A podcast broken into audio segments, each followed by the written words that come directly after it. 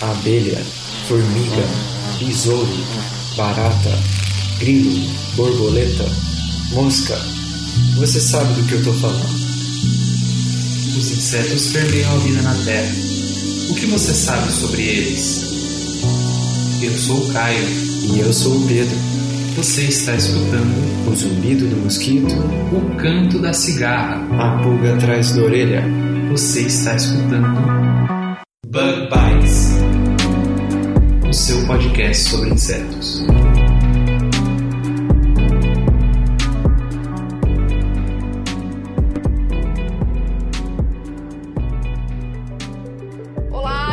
Ouvintes do Bug Bites. Estamos aqui para mais um episódio desse podcast super entomológico. É, vocês sabem que eu gosto bastante de controle biológico, trabalho com controle biológico voltado aí à agricultura, mas hoje a gente vai trazer essa parte biológica de uma forma diferente. Né? Eu estou aqui no Laboratório de Entomologia Médica da Universidade Estadual de Londrina, a UEL, com alguns professores e uma aluna de mestrado, eles já vão ser apresentados. Mas antes de continuar o nosso episódio, eu gostaria de agradecer a todos os padrinhos que nos ajudam aí com os patrocínios mensais a levar mais informação para todos os nossos ouvintes. E para você que tem interesse em apadrinhar o nosso podcast, na legenda, na descrição do episódio, tem o site onde vocês podem encontrar aí todas as informações, tá certo?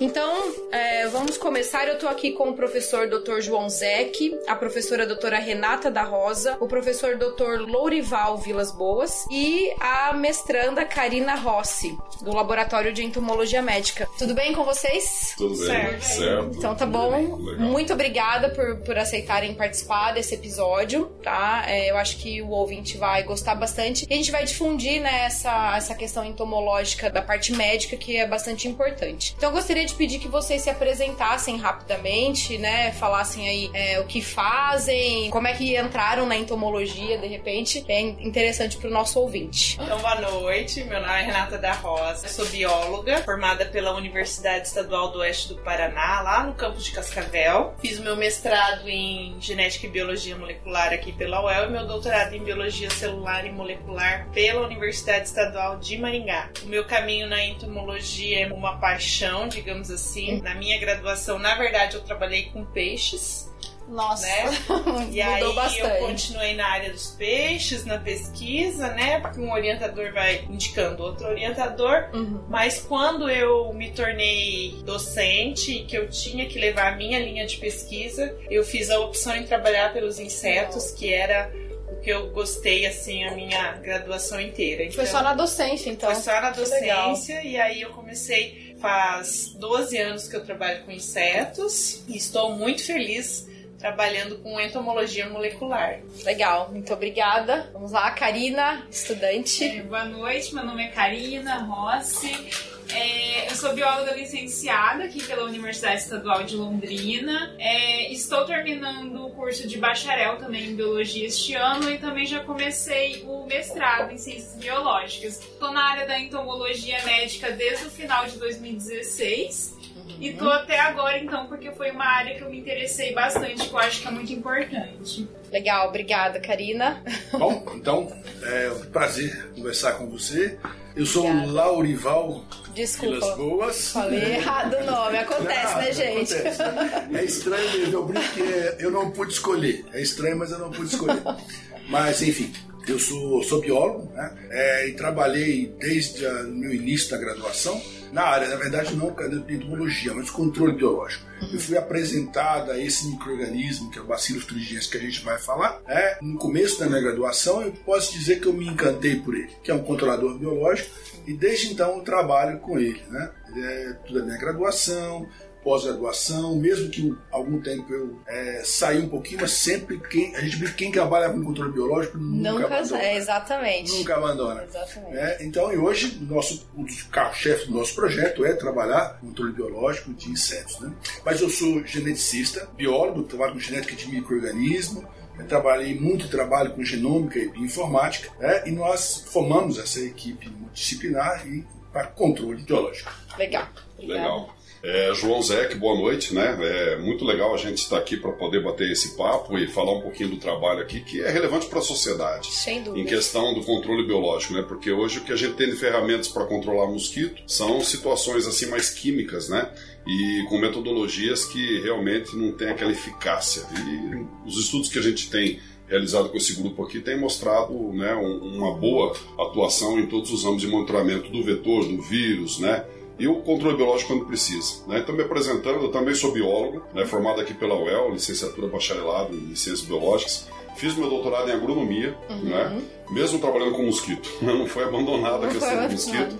Então, desde a minha graduação, é uma paixão a questão do mosquito. Às vezes a pessoa olha e fala, cara é especialista em mosquito. Realmente, a gente adora trabalhar com mosquito, porque mosquito acho que é um desafio. Principalmente o Aedes aegypti, o Culex, aquele mosquito que perturba o nosso sono à noite, Uhum. né? E os anofelinos. Passei um, um- um tempo na Amazônia, né? Foi uma- um conhecimento muito bom de agregar, né? Como pesquisador na Amazônia, dois anos. E anofelino é uma coisa também que é um desafio muito grande, principalmente no norte do país. Então, a, partir desse momento que a gente está aqui na Universidade de Saúde de Londrina, nós começamos aqui a formar esse grupo interdisciplinar. Biólogos, geneticista, tem microbiologistas, tem químico, tem entomólogos, e com isso a gente começou a agregar cada um do, que tem de know-how de trabalhar com isso ao longo do tempo, para que pudesse chegar aí no que a gente tem hoje de monitoramento e controle de, de mosquito.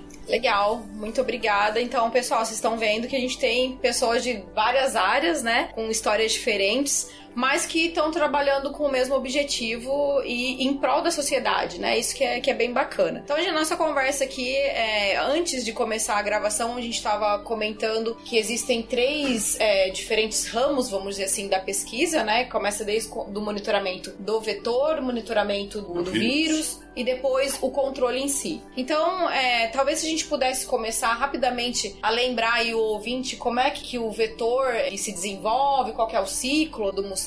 Professor, talvez João pudesse falar um Isso. pouquinho pra É, gente. hoje nós temos o Aedes aegypti como desafio em todo o verão, principalmente no Brasil inteiro. Uhum. Né? É um mosquito que está distribuído no país todo. É um mosquito que no inverno, antigamente, ele tinha uma redução, uma baixa populacional muito relevante. Hoje a gente já não tem isso tanto. É um mosquito que agregou vários patógenos ao longo do tempo, né, como chikungunya, zika. Agora tem essa possibilidade do maiar. Então é um vetor que é totalmente domiciliado, situações antrópicas que o homem criou para ele como criadouros.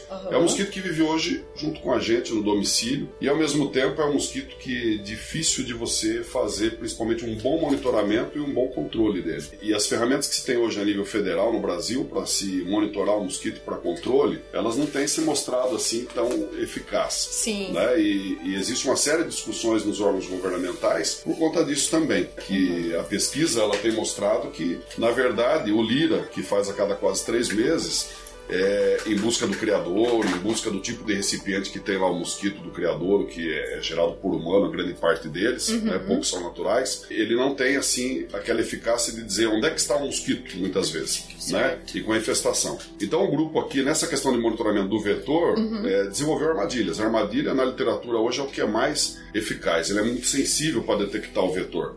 E a armadilha que a gente desenvolveu aqui era uma armadilha que, além dela coletar os ovos no mosquito, ela também captura o adulto, em torno aí de 53% de captura da fêmea que entra na armadilha para colocar os ovos, ela é capturada. Então, com isso, essa armadilha a gente consegue é, georreferenciar ela num determinado local e, e aquele local que ela está georreferenciada, semanalmente a gente coleta os ovos daquela armadilha. Dentro da armadilha vai um atrativo que pode ser a base de capim, água fenada, tem que ter uma coisa fermentada que atrai a fêmea. Um levedo né, de cerveja. E também vai o bioinseticida, que é produzido pela universidade dentro da armadilha. Porque se vier a eclodir algum ovo ali e ter larvas, ela vai morrer Ela vai ali. morrer. Então é uma segurança. Pra né? não se tornar mais se tornar um criador, criador. Uhum. porque pode ser um criador da armadilha se ela não for monitorada adequadamente. Tá. Por isso que ela tem que sempre ter uma fiscalização de um órgão competente para isso. Legal. Essa armadilha, é, já vi na literatura alguma coisa que elas ovitrampas. Ovitrampas, é, esse é nome. essa, essa aí. É, Tá. Só que essa é uma ovitrampa adaptada que ela também coleta o adulto. E assim, de baixo custo para Uhum. atender a população, georreferenciada. Então quando você tem os índices de infestação, a gente determina se ela está positiva, se tem ovos ou não. E a densidade dos ovos, a quantidade que tem ali.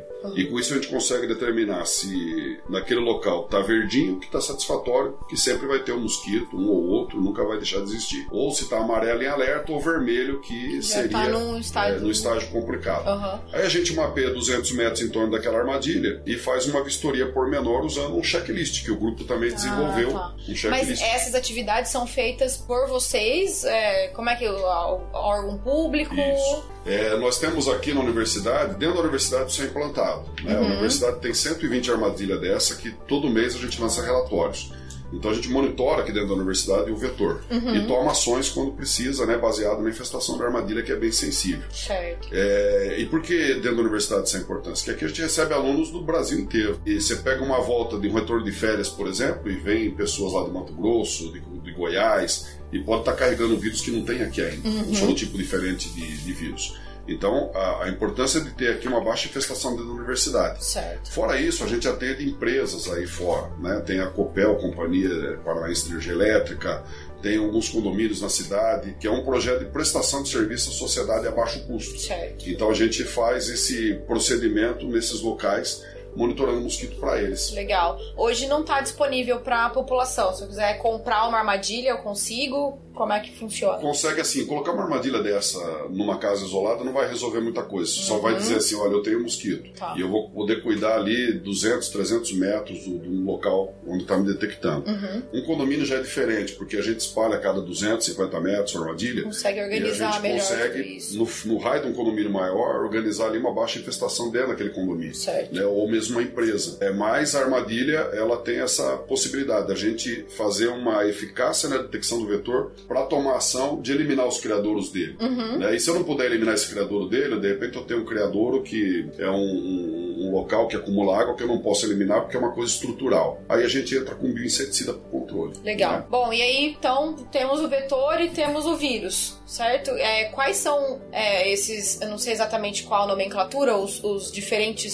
sorotipos? sorotipos de, De- de vírus, vírus, né? De dengue é. 1 a 4, né? Isso. Chikungunya, E zika, outros, febre é. amarela. Teve mais um que, que o professor O falou. Maiaro. O Maiaro é, que- mais recente. É, o Maiaro ele é endêmico da região amazônica, mas o pessoal do Rio de Janeiro tem detectado ele junto com o sorotipo 2 de dengue, Ah, né? sim. E é uma possibilidade aí agora que o sorotipo 2, ele faz tempo que não circula, então as pessoas não têm imunidade, gerações de, né, não têm imunidade, e que ele possa causar muitos problemas aí é, nesse verão que vem agora, né? Tá. E o Maiaro ainda é uma incógnita, porque ele pode estar circulando junto nesse processo. E sobre esse monitoramento aí dos vírus, como é que. Com relação ao mosquito ainda, né? Uhum. Além do, do monitoramento com as armadilhas que o Sr. João faz, nós do nosso laboratório nós fazemos um monitoramento genético deles, dos mosquitos. Então, o objetivo nosso é avaliar como que esses mosquitos estão geneticamente estruturados, como que eles estão distribuídos pela cidade. Então, nós re- realizamos um trabalho recentemente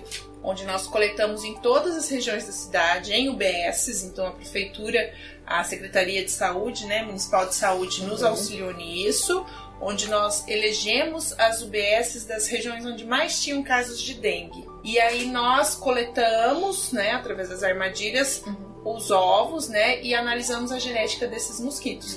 E aí nós conseguimos ver que as populações de mosquitos aqui do município formam populações bem isoladas. Então, normalmente as- os mosquitos da região norte, eles não se cruzam com os, os mosquitos da região Olha que sul. interessante. A não ser que eles sejam levados, né, através Aham. de veículos, aí sim. Isso interfere alguma coisa no, no controle? Sim, sim. Por quê? Por que que é importante estudar essa estruturação genética? Porque conjuntamente nós também realizamos a análise de duas mutações nesses mosquitos, que são mutações em proteínas de membrana, em receptores, né? Tem em canais, na verdade, canais de, de sódio voltagem dependente, onde nós vimos que essas duas mutações estão acontecendo com uma frequência muito alta aqui no município de Londrina. E elas acontecem em frequências diferentes nas diferentes regiões da cidade. Então tem regiões da cidade que tem muitos mosquitos com essas mutações. O que, que acontece quando o mosquito tem essa mutação? Ela é chamada de no-down, uma resistência no-down, porque o mosquito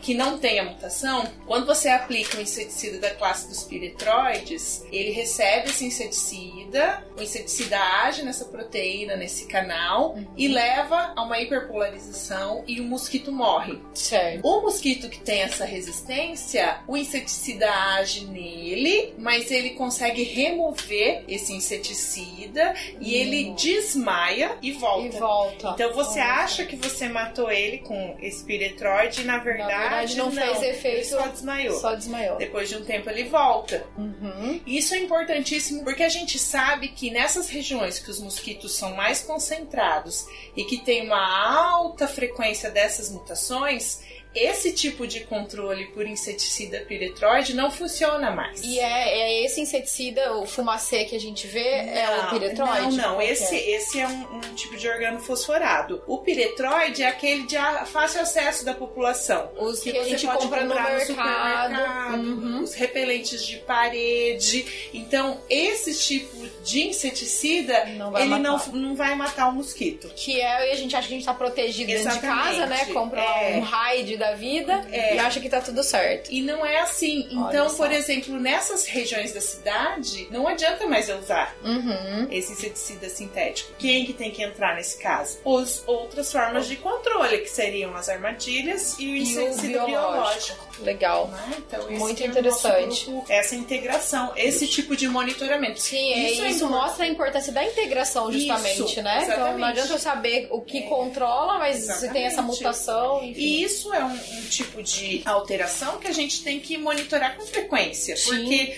os mosquitos se reproduzem, as frequências genéticas mudam, Mudam. então você tem que estar sempre avaliando como que está a estrutura genética legal, mosquitos. muito interessante. Trabalho bem bacana. E aí, entrando então para o controle em si, né? Talvez, Karina, o que, que você faz aí? Você tá fazendo sua, sua dissertação? Que- Eu também faço investigação viral, no caso, nas mesmas unidades básicas de saúde mencionadas pela professora Renata. É, coleta ovos, né, para levantar índices de infestação nesses locais. E também coleta mosquitos, mas não com a armadilha de adulto, né? Uhum. A gente coleta, no caso, com equipamento que é como se fosse um aspirador mesmo, para coletar o mosquito vivo. E aí a gente faz investigação viral nesses mosquitos Uhum. Que pode até ser útil também para depois implementar o monitoramento, né, e o controle, porque daí a gente pode direcionar esse controle para os locais onde a gente encontrou maior infestação. Certo. E uma pergunta que talvez o ouvinte deva, deve estar se perguntando. É, geralmente as pessoas que trabalham com vetores correm o risco de, de ser contaminado, Sim, né? Então, que certeza. tipo de proteção que vocês utilizam para evitar Ah, não tem muito o que fazer, né? Ir com blusa de manga, De manga comprida, passar um calça, repelente. É, passar um repelente. Aham. Repelente também não, não é Não, tão não- muito não funciona legal, muito, é. Mas, mas Entendi. é, a gente fica vulnerável. É, é a paixão pela É. entomologia e vai Dá o sangue, e dá o arrisca sangue. dá o sangue literalmente, A gente né? traz pra população depois. Legal, legal. E, e esse grupo ele tem lá em Curitiba, né, na UFPR, junto com o professor Mário, que é o coordenador geral do, do grupo que a gente mantém aqui, que tem o financiamento do CNPq, CAPES, né, Uhum. e Ministério da Saúde e também MC-TIC, né, que é comunicação também. É, o desenvolvimento do repelente, né? O professor Francisco ele tem um repelente que dura 10 horas experimental e é um produto natural que não é nenhum desses que estão no Que mercado. estão no mercado. né, como aham. dieti, como micaridina, não é nada disso, é um produto natural, 10 horas. Que legal. Então, acho que a importância do fomento em pesquisa. Ah, isso era um ponto que a gente tinha que tocar ela é mesmo. importante porque a partir do momento que você tem equipamentos para poder fazer procedimento, você consegue avançar e colocar produtos a baixo custo no mercado que atenda a Uhum. população. Muito bom.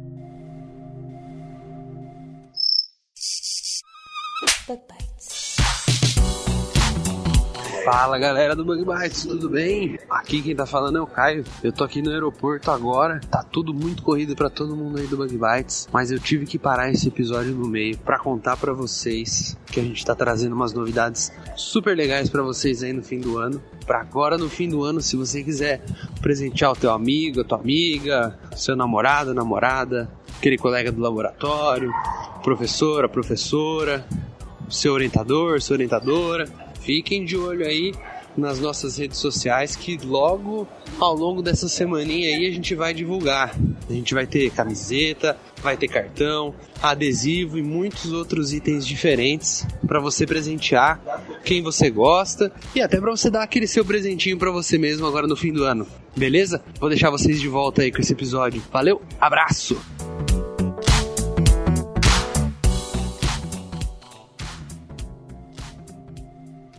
E vamos agora então para o controle biológico em si, né? É, o, o, professor já comentou do, do BT, a gente já falou até em algum episódio sobre o BT. Ele é bastante utilizado na agricultura também, né? O Bacillus thuringiensis. E como é que é então essa relação do, do fungo, da bactéria, desculpa, com o controle do vetor? Bom, primeiro eu acho que cabe destacar a história né, do BT aqui, não, né? so, não ia chegar aí, mas eu acho que no Paraná, mesmo no Brasil, não é muito comum um projeto completo como esse. Uhum. É que você percebeu que vai desde a estruturação genética das populações de Aedes na cidade, né, que é o nosso universo de análise, Sim. até a presença viral, né, passando pelo monitoramento e terminando com uma solução. É, e a gente vê muitas pesquisas é, picadas, né? Então alguém Isso, cuida é. de uma parte, ou então, Exato. de fato, essa, Integração. essa Então, integração foi é bem uma legal. iniciativa importante porque justamente nós conseguimos reunir toda essa expertise. Uhum. Hoje no Paraná nós temos essa expertise, não é comum no Brasil. né? É, esse aqui é um dos grupos mais antigos da área. Legal. É, e, e o João começou a comentar. Segunda geração dele. Nós somos a Ah, segunda geração da do terceira geração. Já tá começando a terceira, que legal. É, é, esse, na verdade, é um projeto antigo, tem 30 anos né, na UEL. Né? É, e começou com a professora Olivia e o professor José Lopes lá atrás, que foram meus orientadores, orientador do, do João, e nós começamos esse projeto ainda com um aluno. É, então hoje nós vemos ele num ponto mais importante dele. né? Então isso é uma coisa bastante interessante e importante.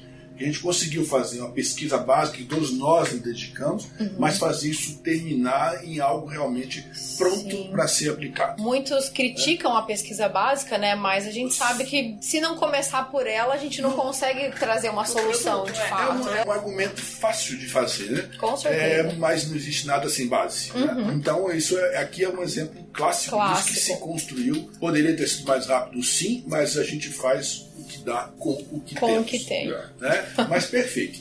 Então, a ideia do controle biológico é antiga aqui nesse grupo, Aham. né, que eu vinha, comentando. Nós trabalhamos com bacilos turingienses aqui. Como você bem disse, bacilos turingienses é mais conhecido até como para controle de pragas de agricultura. Certo. É mais conhecido não é por acaso, porque é onde tem mais dinheiro, certo? Sim. Vetores de doença, é, esse é um, é um assunto do SUS. Uhum. né? É um assunto do SUS, um assunto de governo, então é, é um pouquinho diferente. Um pouco mais lento, compreende. talvez, Exato. é. Exato. Mas essa bactéria, todos devem, quem da área já deve ter ouvido Sim. falar. Se é puder é um só comentar rapidamente como é que ela age, professor. Sim, Às perfeito. vezes tem algum ouvinte Perfeito. aí que tá. Perfeito. Essa, de fato, é o controle biológico, talvez um dos mais antigos. Uhum. Acho que há 70 anos ele é usado com esse objetivo de controle biológico. É, e ele, como produto comercial, tem há, há década, há décadas, ele é, é usado como controle biológico. né? Sim, só abrindo um parênteses até, porque na agricultura a gente fala muito das plantas BT, que é né, da mesma bactéria, e aí as pessoas acham que as plantas BT são super inovadoras e trouxeram algo novo. Tem todo um processo envolvido, mas a Exato. bactéria, né, de onde é retirado o gene, já é usada há muito tempo. Exatamente. Isso é, inclusive, isso é importante, a gente já coloca nesse momento, que é algo que tem segurança, que já foi experimentado, isso é conhecido e é usado há muito, muito Uhum. Há tempo. muito tempo. né? Então, seguramente, esse é o mecanismo de controle biológico, se não o mais, que eu não conheço todos, né? Aham. É, mas Um dos. um dos mais seguros que tem para todos. né? A gente pode discutir isso é, no segundo momento. Isso. Fica para De um próximo forma, episódio do Bug isso. Bites. Vamos voltar De aqui. qualquer forma, a, o Bacillus thuringiensis é um bacillus, né? Aham. É, o thuringiensis, nós trabalhamos aqui com a variedade israelense, ele tem muitas variedades, os sorotipos, como a gente costuma é, dizer. Uhum. É, dessa variedade, justamente, vem uma das características mais importantes, que é a especificidade. É, o Bacillus thuringiensis, variedade israelensis, ele age sobre insetos típicos, né? larvas de insetos. Certo. Ele não ataca os insetos, não age sobre insetos adultos.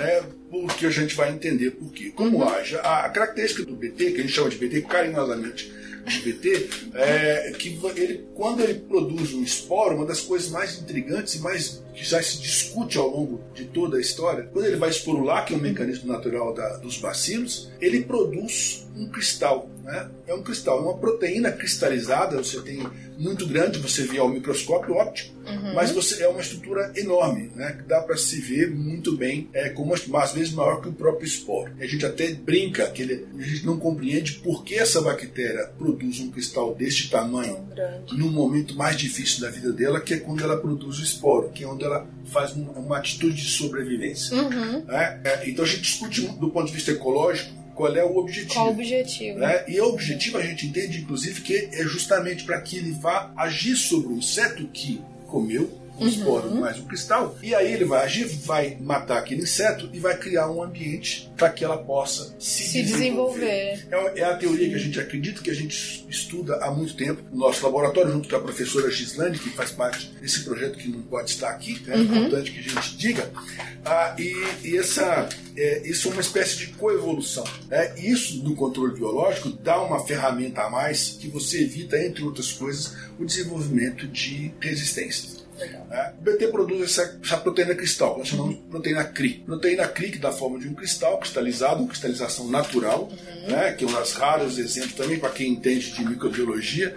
Quando a bactéria esporula, ao lado solta, libera um cristal. Quando esse cristal é usado para alimentação ou come junto com outras coisas uma larva suscetível, esse cristal vai entrar no sistema digestivo e o primeiro passo que acontece, já vou explicar aqui como acontece, que a gente vai compreender o mecanismo de ação e a importância desse BT. Ele dissolve num pH ideal. Esse pH ideal que está relacionado com aquela espécie ou com aquele grupo ou com aquele filho. Por exemplo, o nosso pH do nosso intestino, do nosso estômago é diferente, é ácido, ele não dissolve se a gente come a proteína cristal, do jeito que ela vem, ela vai. Por isso a, a segurança, né? Começa Não tem... Uhum. Uma vez que você dissolve todo aquele cristal rico em proteínas, ele é quebrado por ação de proteases também específicas, que nós, por exemplo, outros animais não têm. Não temos. E que é muito relacionado com a espécie ao qual é, é suscetível, que é alfa. É, quando você tem essa clivagem, você faz o que a gente chama de a proteína, a toxina ativa. Então você vê que é um segundo passo essa toxina ativa ela vai entrar, então, vai seguir no trato digestivo da larva uhum. e ela vai encontrar receptores de membrana específicos também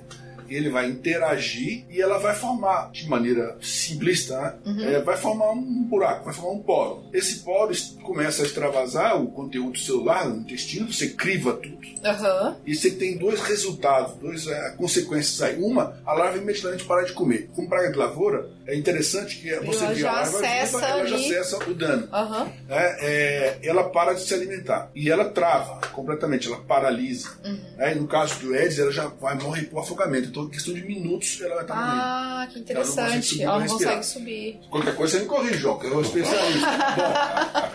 Bom, enfim, é, ela abre esse extravasamento uhum. e, ao mesmo tempo, esse extravasamento abre uma porta para a entrada do esporo. Então, a bactéria entra e, se ela não morre de, pela ação física uhum. é, do buraco do extravasamento, ela vai morrer por inanição, porque ela não consegue não mais se alimentar, ela para. Se ela não morrer por inanição, ela vai morrer por septicemia. Né? Então, é, é muito, muito eficiente. Legal. É muito eficiente. E muito específico também, Altamente né? específico. Nós, por exemplo, nós, outros animais, outros mamíferos, nós não temos essas enzimas uhum. Faz a, ativa a, a, a toxina. Nós não temos esses receptores. Então, a, ou ela passa direto uhum. pelo trato intestinal. Come a folha que está lá come no junto E no caso do mosquito, como é que ele vai se alimentar? Ele tem o hábito de filtração, né? É um filtrador, ele está se alimentando, tudo está ali em circulação, por isso aí vem. Uhum. É, a gente muda de patamar para que a gente, é, que eu falo com os, os meus alunos vamos encontrar a solução biológica. Uhum. Depois a solução tecnológica, Aí alguém gente... encontra. né? Então é, você precisa fazer comer. Né? Então daí você tem que ter uma formulação adequada para que esteja disponível para que ela, no caso específico de, de Edis, ela é um filtrador, como outras, né? Uhum. São filtradoras e, e, ela é muito eficiente, é uma sensibilidade impressionante. É, no nível de diluição, não me lembro mais, é enorme, um pouquinho que já, você tem, já é suficiente para então, assim, ela, essa, essa estratégia, essa alta especificidade tem como consequência você produzir produtos, ter produtos que tenham uma gama de alvos muito bem definidas. Do ponto de vista da saúde pública, isso é super importante, mas do ponto de vista ecológico também é também. super importante. Uhum. E nós temos, nem sei dizer mais quantos, mas centenas de espécies, de subespécies de, de bacilos trigens, cada uma com um grupo específico de alvo. Então é uma ferramenta fundamental. As plantas transgênicas, o que ela faz? Ela pega esse gene, coloca na planta, a planta para se expressar. Por que, que nós temos um problema com a planta transgênica? Eu acho que é interessante se diga também. Porque normalmente você tem uma ou duas proteínas expressas na planta. Porque o BT tem várias proteínas. Se o inseto desenvolve resistência para uma, ela tem mais quatro. Tem a outra que vai fazer o efeito. outra não, mais quatro. Mais quatro. Você tem cinco, sete às vezes. Legal. Então nós não temos nenhum caso de resistência descrito. De proteína pura, sim, Aham. isolada. Mas de resistência à bactéria nós não temos nenhum caso. Então é uma ferramenta fenomenal. Fantástica, fantástica. Muito pouco utilizada, é, a nosso ver, no Brasil e mundo. É a mais utilizada, tem 30% do controle biológico feito no Brasil é a base de BT Uhum. acho que até mais que isso, mas é, é pouco utilizada. Mas é, nós vemos agora um movimento mundial de utilização do controle biológico. Sim. Porque, porque existe uma, uma onda né, de recusar ah, os produtos químicos, de recusa de uma produção né, ecologicamente mais interessante né, e mais saudável. Por exemplo, o BT é recomendado para cultura orgânica. Sim. né? E você, então, o que a gente vê hoje é uma onda mundial que está resgatando mais ainda os produtos à base de vacinas vírus. E aí e é aonde nós vamos, nós estamos chegando. Que Aqui inclusive temos- vieram antes dos químicos, né? Então os biológicos, a gente fala, É, biológico é biológico desde sempre, né? Sempre foi. Então agora a gente tá resgatando E aqui- toda essa questão. Nós produzimos o bacilos, o o BTI, O BTI. uma cepa nossa, Uhum. né? produzimos o BTI. é, esse BTI, então, é, depois ele é concentrado, ele é seco né? e é enviado para Curitiba, onde lá na, na Federal do Paraná é feita a formulação que o João pode explicar para nós. né? Uhum. Um, mas um dos segredos do sucesso deste projeto é justamente a parceria com a Federal, Com a do Paraná, Federal. sobretudo a questão tecnológica, de você chegar a um produto que já está Uhum. Que vai ser aplicado ali. Tá que... pronto, vai ser Isso. aplicado. Legal. Até nesse sentido da formulação, eu vi que tem, tem duas formulações, né? O Isso. produto é um, um comprimido É. e o pó. Como o professor Lorival colocou, eu acho que é importante essa questão é disponibilização de tecnologias né, para a sociedade e deixar aí à disposição o que o grupo agora pretende, né, é, a partir desses dados que a gente tem mais um ano de projeto para desenvolver, todo, finalizar todo o processo, é que nós temos vários produtos tecnológicos aí que estão disponíveis à sociedade. Então tem armadilha, tem todo um protocolo de monitoramento de vírus, de vetor, tem todo um monitoramento de questão de genética de populações de mosquito. Tudo isso são ferramentas que coloca para a gente é, ferramentas, né, que a gente possa entender onde está esse vetor, de que maneira que ele está, como é que está a composição genética dele, como é que se ele está tolerante, resistente ao inseticida e ao mesmo tempo um produto, né, o BTI, como o professor Lorival colocou, que é, serve para o controle, porque a gente tem que pensar que o controle deve ser feito ou na fase de ovo do mosquito ou na fase de imaturo, larva. A hora que ele chegar em pupa já perdeu o Já controle. perdeu. né? E a população tem aquela situação meio equivocada. Quando passa o carro da fumaça na rua, que está lá com o Malation, né, que eles estão trocando agora o Malation também, porque tem aí pelo menos uma taxa boa de De resistência. Resistência. Então já é um produto que não dá para ser usado. E se você pegar a questão da biologia do mosquito, né? Mosquito, como a gente falou no início da entrevista, ele está dentro de casa. Ele é o nosso íntimo, né? No lar. E aí, o, quando passa o fumacê, é porque você já tem mosquito adulto em densidade elevada na cidade. Ao mesmo tempo, esse mosquito já está carregando vírus muitas vezes. E para o malation pegar o mosquito, ele tem que cair uma- algumas gotinhas em cima desse mosquito. Sim. Né? É, Só que os horários que se passa e tudo mais não, não converge para a questão de encontrar esse mosquito. Quando então se fecha a janela. né? Quando, é, o- É, esse a geralmente, eu me lembro quando eu né? era criança, eu sou do interior de São Paulo. Começava, vinha o carro dele, fechava Primeiro, o tudo. comportamento É, do cidadão é esse, né? Porque ele fala, é Pois é. veneno, vai me fazer mal. Vai fazer mal. Mas ao mesmo tempo ele acha que a prefeitura está trabalhando. E na verdade já deveria de ter feito todo um processo anterior atrás e que Pra não, não foi deixar feito. chegar nesse não chegar a ponto. chegar aos adultos. E o que o cidadão pode fazer é assim, um checklist, um bom checklist, né? Uhum. Então esse grupo também desenvolveu um checklist e agora esse checklist está num aplicativo, né? Ah, uma legal. Então de- depois, vai, de de um repente, a gente deixa na descrição do uma episódio. outra matéria. Isso. Né? Esse checklist, esse aplicativo foi lançado ontem, né, que tem um outro grupo que é da informática, o Ah, pessoal super do design. recente. Que legal. né? Então, assim, nós temos ferramentas para monitoramento e o controle é o BT, é o carro-chefe. Uhum. E o BT foi desenvolvido duas formulações. É, o que, que seria a formulação? É dar estabilidade aos cristais proteicos que o professor colocou e manter ele em tempo de prateleira. E que ele consiga ficar ali um ano, né? E que eu possa usar ele com a validade de um ano, pelo menos, ou mais. Uhum. E, e o comprimidinho que a gente tem tem uma estratégia assim, respeitando a biologia do mosquito. Um Eds, ele tá lá no criador, esse criador, se ele for um criador pequeno ou uma cisterna, cisterna muitas vezes é um problema, né? Porque se a pessoa tá usando lá uma situação de coletar água para usar, mas ao mesmo tempo vira um criador grande, se Sim. não tomar as providências. Então uma cisterna de 500, mil litros, é, a larva ela tá ali no sombreado, subindo, descendo, e aí um comprimidinho, quando eu não consigo remover aquela água fazer o tratamento, posso botar uma bombinha de cloro ali também. Mas o BTI, você joga um comprimido, um comprimido desse é, trata mil litros d'água. A primeira parte dele a gente pensou assim, tipo um, um efervescente. Aham. Então ele, em Vai contato com a água, libera ali. rapidamente uma, é, uma substância efervescente junto com os cristais. Uhum. A larva come aquilo ali, filtra, né? E até 24 horas ela morre. E, E dura quanto tempo esse. A persistência que a gente tem observado em campo de 6 a 8 semanas. Certo. né? Então, excelente persistência. Uhum. É, e ao mesmo tempo, depois o que sobra daquele comprimido, ele vai liberando aos poucos, porque as larvas que tiverem ali novamente são de mosquitos de primeiro insta, que são muito mais sensíveis. Então, por isso a gente Já consegue uma persistência de 6 a 8 Que legal. semanas. E aí tem o pozinho, e o pozinho ele é um pouquinho diferente, respeitando a biologia de outros mosquitos, principalmente por Culex, que o Culex é aquele mosquito que perturba o nosso sono à noite, né?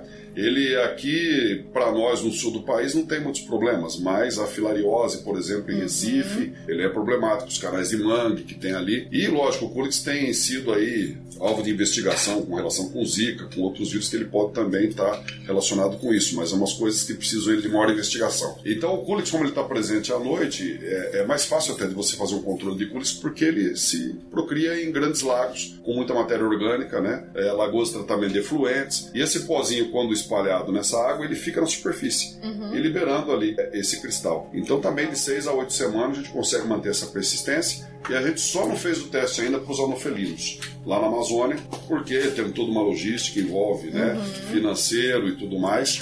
Mas se ele funcionar bem para o Culex, que tem esse hábito de descer, subir, o anofelino ele fica mais na superfície. E esse produto na vai- superfície, vai ele seria também. muito eficaz aí para o controle de anofelino. Então você E- percebeu a solução tecnológica. Sim, sem dúvida, E sem só dúvida. fazer um comentário pessoa falou que você joga no poço de água potável. Né? Que ele comentou, esse é um produto, eu acho que o único produto recomendado pela Organização Mundial da Saúde Uhum. que pode ser usado em água potável. Ótimo. Então, É, super seguro. Isso, nós, nós preconizamos assim, né? Que primeira situação, monitoramento. Se eu não conseguir nada, eu vou entrar com controle, controle biológico, né? Uhum. E principalmente para locais, assim, porque a gente sabe que tem locais que o pessoal acumula água para usar, sem consumo, não tem dúvida, como, sim. tem situações do país. Uhum. Então tem casos excepcionais que realmente você precisa de um controle biológico ali. Uma coisa segura para a população usar, né? exato. Mas a gente preconiza assim: primeiro fazer todas as ferramentas de monitoramento. Se caso não der para fazer nada, remover, aí usa Aí o controle biológico. controle. E controlar a larva, porque a hora que você tiver o adulto, você perdeu praticamente o controle da situação.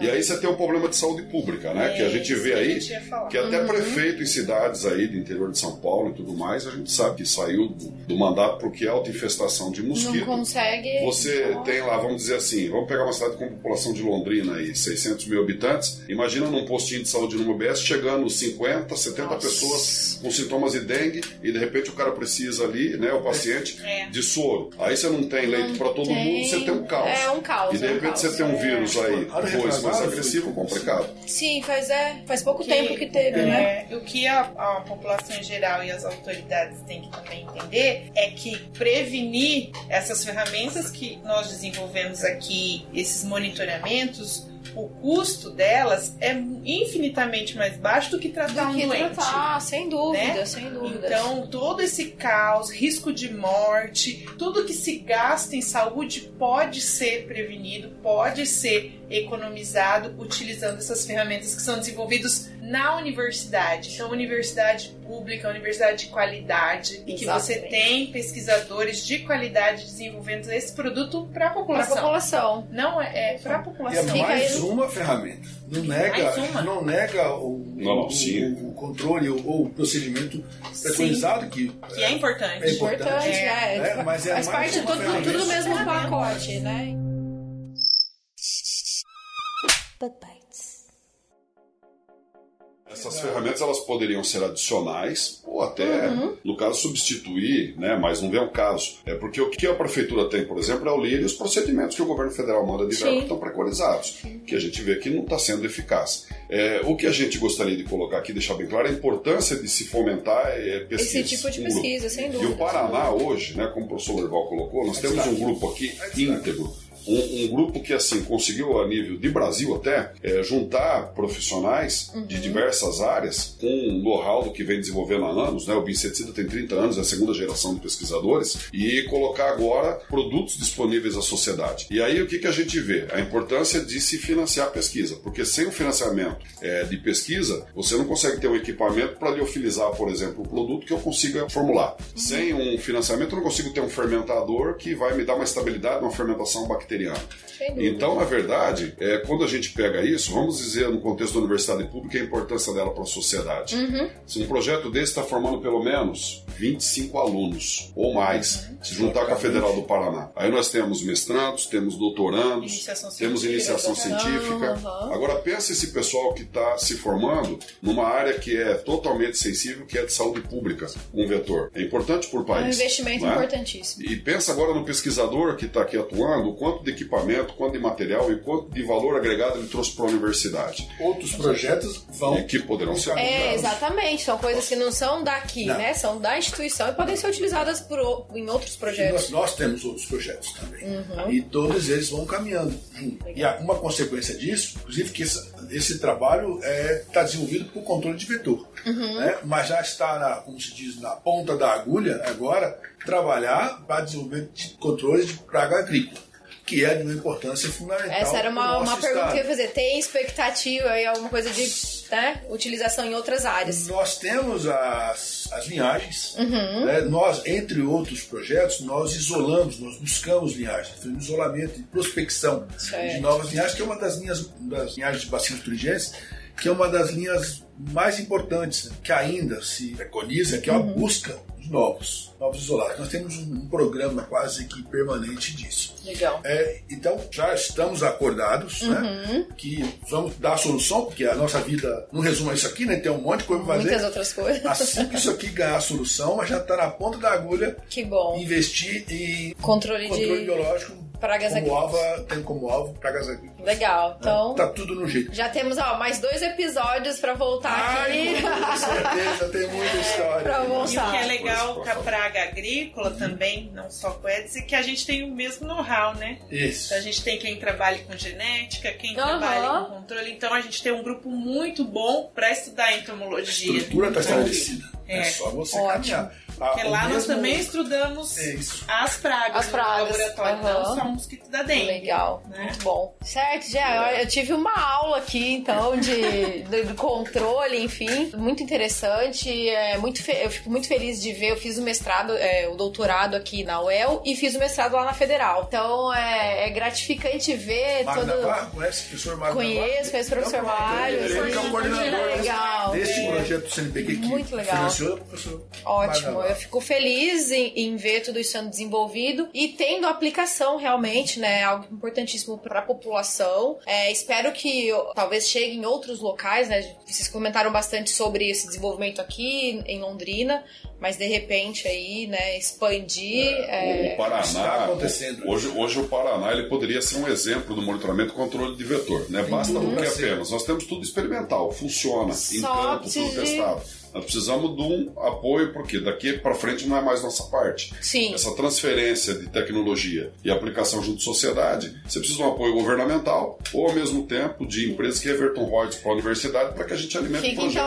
nosso apelo, nosso recado É, para aham. possíveis ouvintes que queiram, Parceiros. né, parceiros. É, ressaltar também a importância da manutenção das bolsas de pesquisa, Sim. né? Pra gente continuar Isso. sustentando essas pesquisas. É que é quem toca. De fato, a pesquisa É. os alunos. Isso é que você falou é condição de uso. Nós estamos agora num processo de registro disso. né? Uhum. Mas a gente, nós estamos chegando no limite das nossas capacidades mesmo. Nós não nascemos para isso. Aham. Precisa agora que as como a gente fala, diz o- fazer o upscale, fazer a mudança Isso, mudar de patamar. É, então, essa mensagem é importante. A gente está buscando que seja via governo ou seja Pública ou privada. Uhum. Privado não tem problema. O que nós queremos ver é esse produto pronto para ser usado já em utilização. Então, isso fica realmente aqui o apelo. Legal. A gente está pronto para parceria e para desenvolver novas. Ótimo. Vou É deixar os aberto. contatos na descrição, os, os e-mails dos Pode professores deixar. e aí, Isso. né, eventualmente. E são tecnologias a baixo custo aplicadas à população. Ah, que é importante, E né? Isso é muito Não importante. adianta desenvolver algo extremamente eficiente, de alto custo, difícil né, aquisição. Legal, acho que tem todas as características. Então, eu gostaria de agradecer mais uma vez pelo tempo disponibilizado aí para o podcast. Mais uma vez, dizer a importância desse assunto, né, para os nossos ouvintes.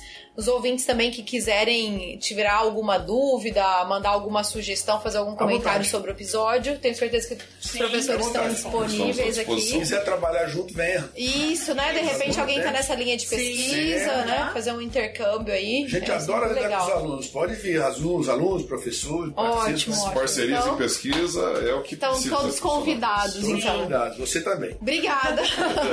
Bom, então, muito obrigada. É, acho que esse episódio ficou bem bacana. A gente vai encerrando por aqui. Então, ouvintes, espero que vocês tenham gostado. Qualquer coisa é só mandar aí um recadinho pra gente nas redes sociais, e-mail. E até a próxima semana. Professores, obrigada. Karina também. É, espero voltar aqui mais vezes pra ver como é que andou isso aí. De repente, falar dos novos parceiros e outras pesquisas. Muito obrigado. Agradecemos. bate-papo. Muito obrigado. Obrigada.